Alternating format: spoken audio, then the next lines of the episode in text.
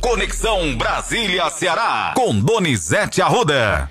Um ótimo dia para você, Donizete. Já desejo também um bom mês de outubro, de muita saúde para todos nós. Vamos lá começar a edição desta segunda-feira falando sobre o presidente Lula, que recebeu alta já antes do tempo, inclusive, né? Olha, ele ia receber alta amanhã, Matheus. A previsão era amanhã que ele recebesse alta. Se o cenário fosse bom, ele receberia alta hoje, final da tarde mas a cirurgia foi um sucesso. E seu médico Roberto Calil deu alta a ele ontem, dois dias antes do previsto. Lula se operou do quadril e das pálpebras. Pálpebra caída, sabe? Para ficar mais jovem, para enxergar melhor. E ele saiu pela porta dos fundos do hospital. Ninguém viu o Lula saindo. Ele saiu de cadeira de roda, né, Matheus? Pois é, ele vai ter que utilizar aí esse equipamento durante os próximos dias, né, Donizete, para ir melhorando. Ele vai governar o Brasil pelas próximas duas ou três semanas do Palácio da Alvorada. Sim. É, ele não vai tirar licença para algo que vai assumir. Você sabe que nesses sete, oito, oito meses de mandato, um a cada cinco dias o Alckmin foi quem governou o Brasil. E o Lula agradeceu. Você tem aí a mensagem dele, Matheus? Está até em todos os jornais. Mensagem do presidente Twitter. Lula falando sobre a sua cirurgia. Isso, a deixada do hospital. Isso, que ele agradeceu Pronto. a mensagem.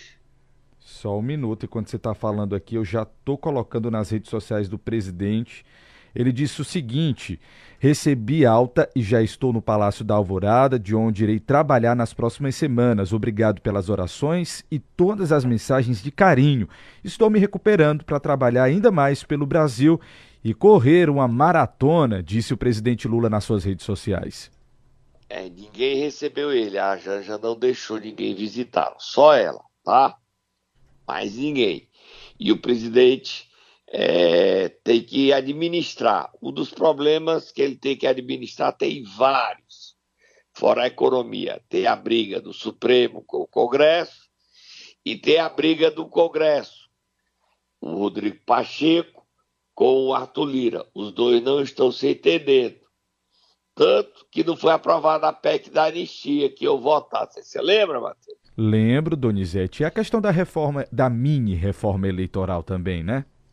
Exatamente. Também foi arquivada essa matéria, porque não ia, ia dar um desgaste e não ia valer, não ia aprovar. Você tem até a matéria sobre isso hoje no Jornal Globo, né?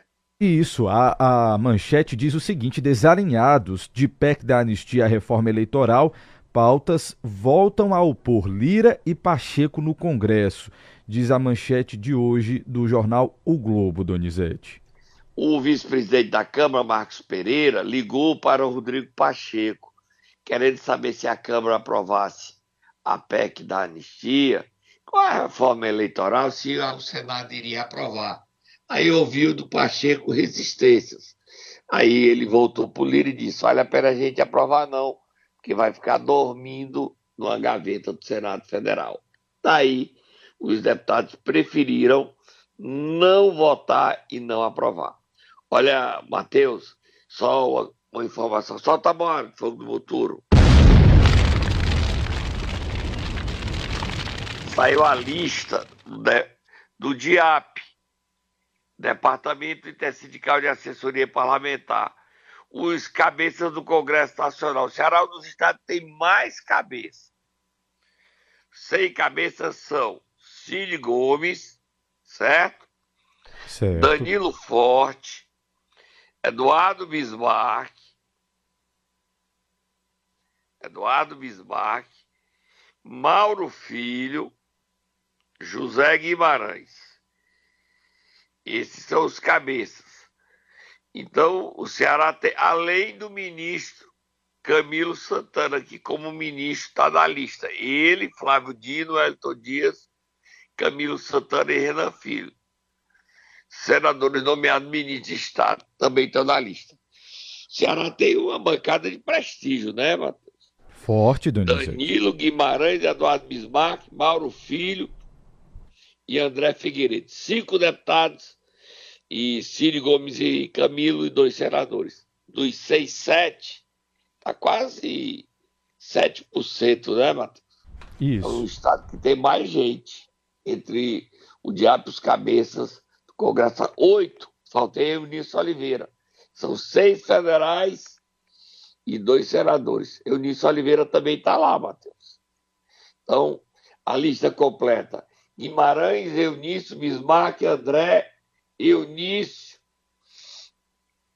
e Mauro Filho, Círio Gomes e Camilo Santana. Os novos são três, quatro novos: Eunício, Eduardo Bismarck, Danilo e Mauro Filho, os quatro. André e Guimarães já estiveram nas listas passadas. Oito, seis deputados e dois senadores. Próximo assunto, Matheus. Vamos lá repercutir, Donizete, a sexta-feira aqui na capital, porque foi animada aqui, viu, Donizete? Vice-presidente esteve e o ex-presidente Bolsonaro, todos aqui em Fortaleza. Me conte aí os bastidores dessas visitas. O Bolsonaro chegou, foi recebido pelo André e o Carmelo, que brigaram o tempo todo para saber quem era o candidato. Depois ele foi para o QG da direita na Avenida de Student e no final da noite, Bolsonaro, na sexta-feira, foi comer pizza aí no Iguatemi. Sábado teve o encontro das mulheres. O Alckmin chegou, foi para a abolição, da abolição foi para o Porto do Pecém e do Porto do Pecém foi para a FIEC. Vamos ouvi-los? Vamos sim. Começando pelo vice-presidente Geraldo Alckmin, ele destacou o Nordeste como é, um, um local bom para investimento. Do, vamos ouvir o que foi que disse o vice-presidente. A reforma tributária vai desonerar totalmente investimento, vai desonerar totalmente exportação e beneficia o Nordeste, porque sai da origem para o destino. A NEL, a nova industrialização, ela precisa ser verde, ela precisa ser com energia limpa. E aí o Ceará é a capital da energia renovável, solar e eólica você vai poder atrair muito investimento para cá com uma energia limpa, uma neoindustrialização. E o hidrogênio verde é o grande caminho para o mundo descarbonizar. E aí ele, para ser verde, precisa ter energia renovável. A transmissão de energia é fundamental. O presidente Lula assinou anteontem cinco contratos, 16 bilhões de leilão de transmissão fará outro agora em dezembro e outro no começo do ano. Então nós vamos ter uma grande rede aqui de transmissão no Nordeste. Crédito é importante, você tem o BNB, você tem aqui os incentivos, o Sudene. Então nós estamos otimista que vai ter um ciclo bom. E a exportação. O Ceará exporta produtos siderúrgicos, aço, exporta fruta, melão, banana, calçado, pescado e o artesanato que atrai também turista, que está trazendo o comprador para cá, que é a maneira mais eficiente de vender. Vice-presidente Donizete, vamos ouvir agora Bolsonaro? Oh, o Oi. Elmano teve da visita, falou certo. sobre hidrogênio verde. O Elmano teme a concorrência dos Estados Unidos ao Brasil, que no Brasil hidrogênio verde é o Ceará. Temos, temos, temos mais o Alckmin? Não, temos só esse trecho do Alckmin e um agora do ex-presidente Bolsonaro. Vamos ouvir? Vamos ouvir. E nós entregamos, então, lamentavelmente, o país recebi em 2019. Agora, eu considero o ano passado uma página virada. Mas temos pela frente 24, 26, entre outros momentos para se tratar de política. Não podemos adormecer. É fácil não é fácil. Tive o milagre também de uma eleição contra um sistema completamente aparelhado. Fizemos os quatro anos. Um dia, a verdade de 22 é, virá à tona, pode ter certeza disso. Mas temos que focar numa coisa: o futuro do nosso Brasil. Tá aí, Donizete, ex-presidente Bolsonaro. Presidente Bolsonaro, você tá na cadeira, homem.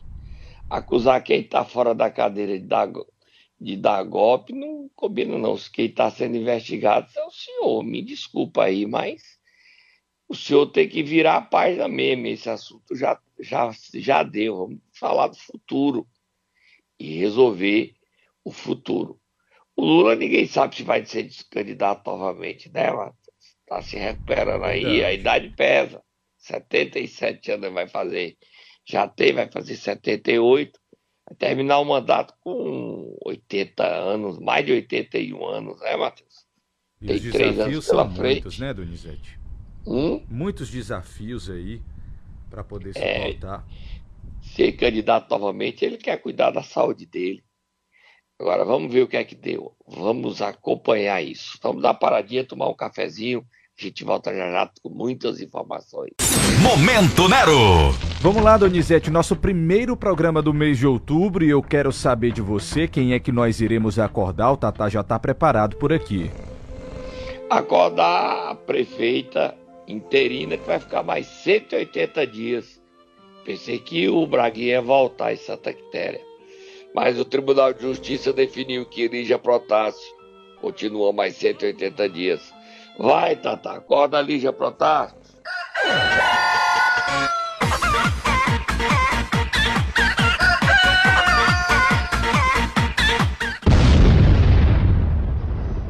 Foi surpresa para mim.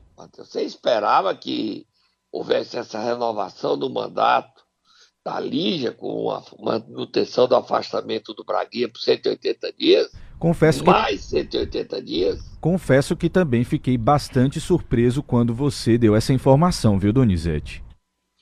A desembargadora Ina Braga compreendeu que havia motivos para manter o prefeito Braguinha afastado ele já estava, ia terminar agora, dia 9, 180 dias. Agora mais 180 dias.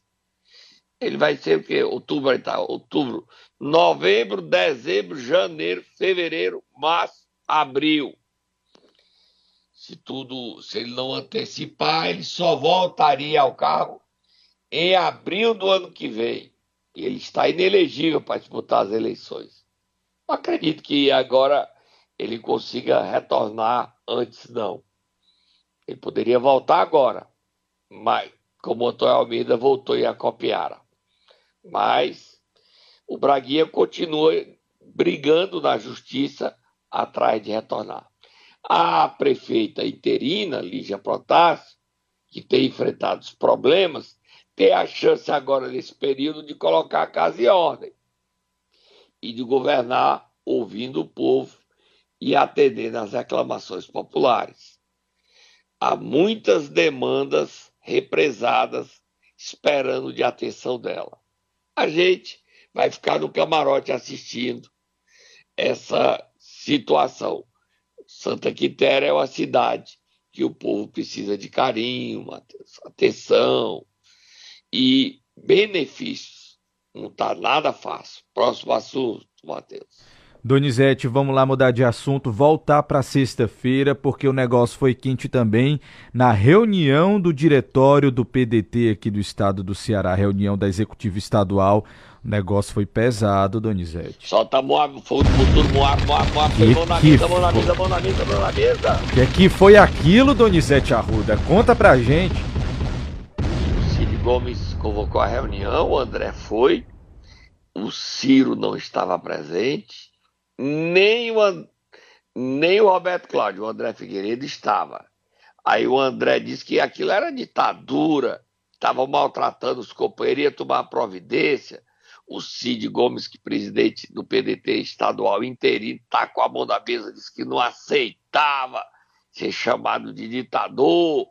O clima esquentou, a reunião acabou e o PDT está rachado. Aí, quando a gente imaginava que o Cid ia esticar a corda e a baladeira, ontem ele foi a Xeramubim e passou pano. Ontem não, ele foi sábado. Passou pano. Diz que vai estar tá trabalhando pelo PDT, que vai unir o partido. Aí, como é que você entende aí? Como é Eles brigam depois fazem as pazes. O André vai tomar providência, vai aceitar. O que é que vai dar isso aí? Bota o Cid Gomes falando. Passou o pano depois da briga. Bota aí. Não entendi nada. Você entendeu, Matheus? Nem eu, Donizete. Vamos ouvir. oh, rapaz, partido, assim, não, não, não é por isso não, mas se você pegar partido, partido político, tem, tem, tem dá para fazer a colocação também de partido dividido, quebrado. É, é comum, não é, não é o meu gosto, eu, eu, eu sempre procurei trabalhar com, com consensos. É natural que a gente internamente tenha opiniões divergentes, diferentes, mas a gente faz isso, discute internamente, às vezes até acaloradamente, e foi isso que aconteceu ontem. Mas o meu objetivo é que o PDT possa estar forte, né? o que eu estou fazendo aqui é pelo PDT.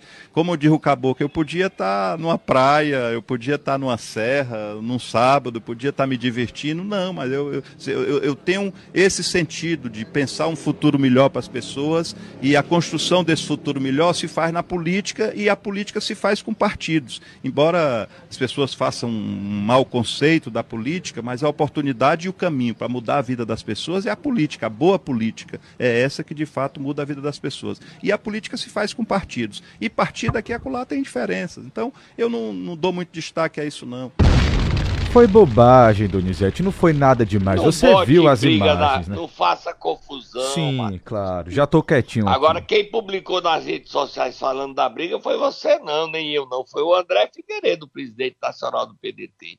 Até bom você ler o que ele disse aí. Ele publicou. Fui eu, não. Nós só noticiamos o que o André publicou. Bota o Cid Gomes falando mais. A gente é, vem de um processo que não foi um processo simples.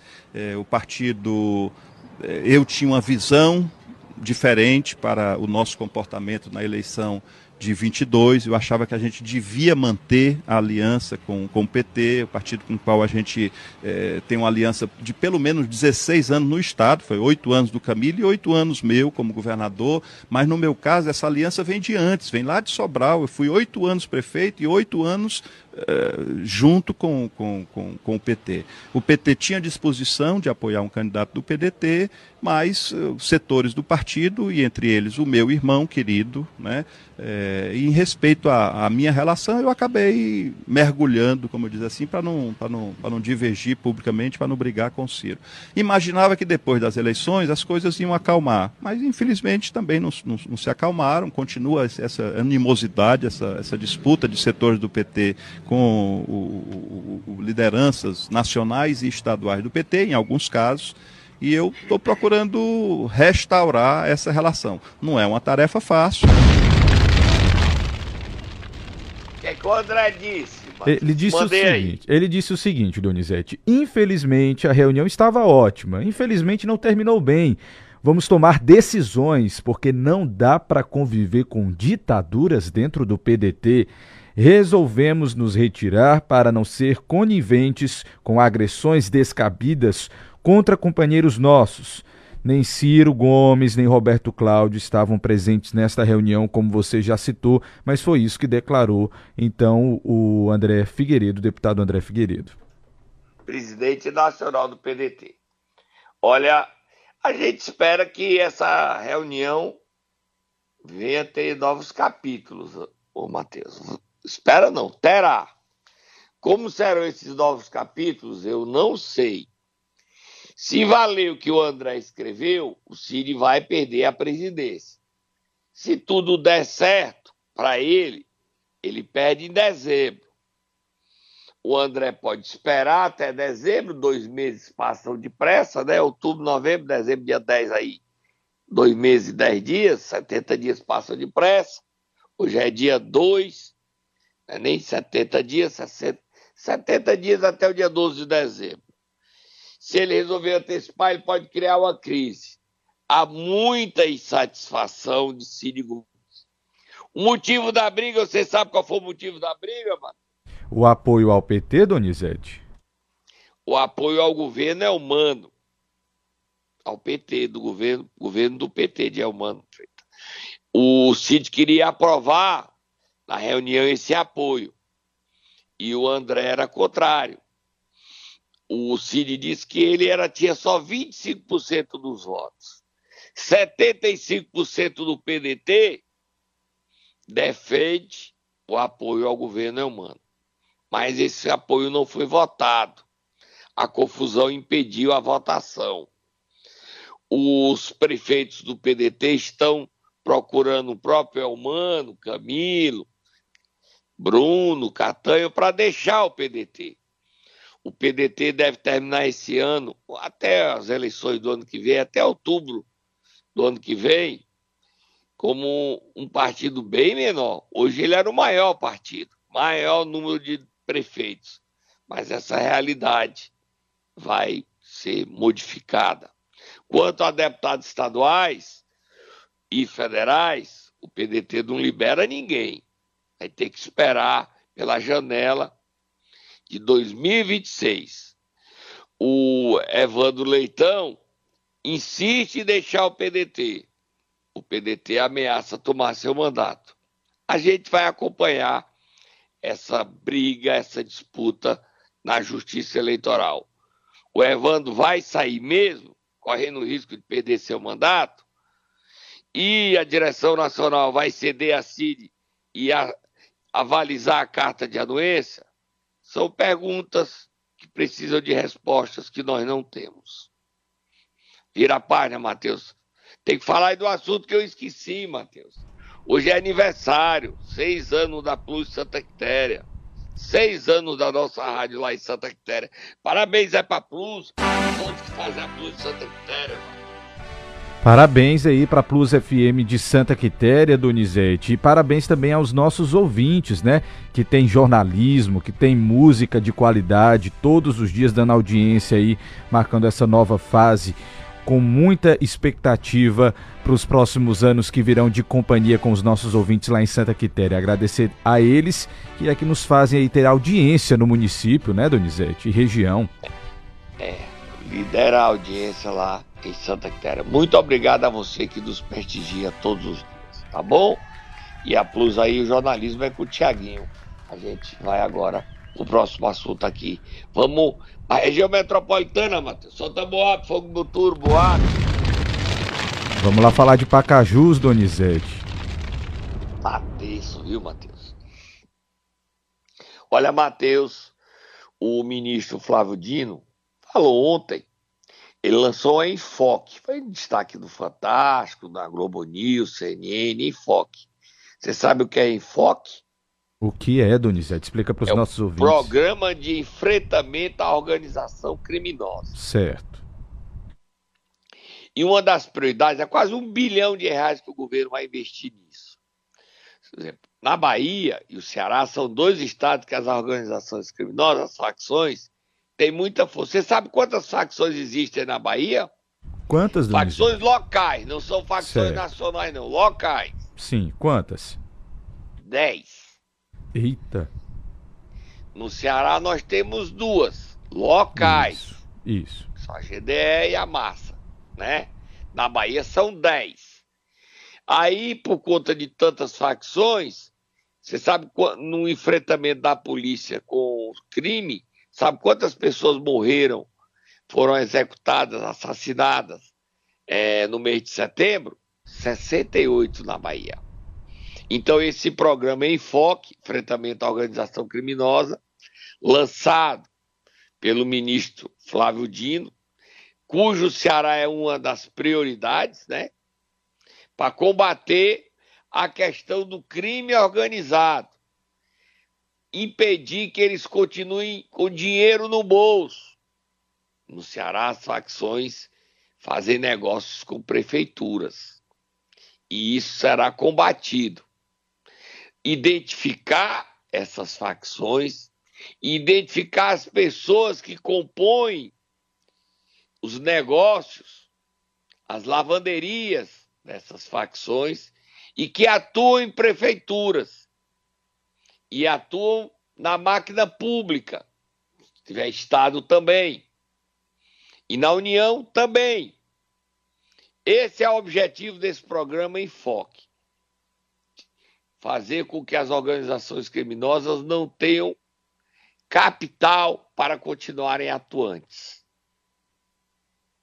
Aí a gente fez todo esse balanço, o Ceará é prioridade nesse programa novo, Enfoque.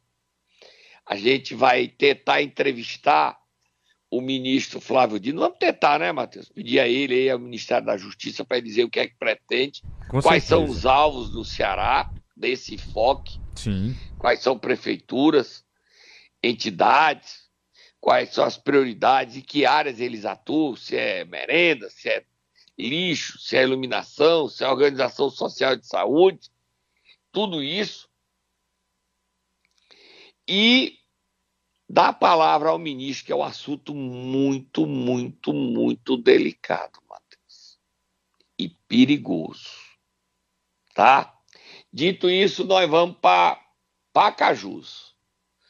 Lá o clima está muito tenso, Matheus. Quando é que será a eleição do novo prefeito de Pacajus? Você sabe, Matheus? 21 de outubro, Donizete, se não me falha a memória, 21 de outubro vai ser decidido aí a questão das eleições lá em Pacajus. 19 dias. O Tó é candidato. Quem quiser ser candidato for filiado, é como a eleição normal. Pode ser candidato. Só que só votam os 15 vereadores, ok? Certo. O Tó hoje tem maioria de oito votos. A maioria é muito tênue. Mas outros candidatos estão pretendendo enfrentar essa eleição.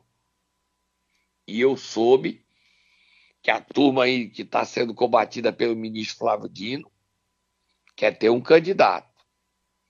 Não sei se isso vai se concretizar, mas que essa turma pesada quer lançar o candidato e que o voto tá gordo, Matheus, gordo. Eu só faço apelo ao Ministério Público de Pacajus para acompanhar essa eleição. E também faço apelo ao presidente da Assembleia, Evandro Leitão, para acompanhar, colocar a Assembleia para acompanhar essa eleição. E também faço apelo ao governador Eumano de Freitas para acompanhar essa eleição. A situação de Pacajus é uma cidade falida.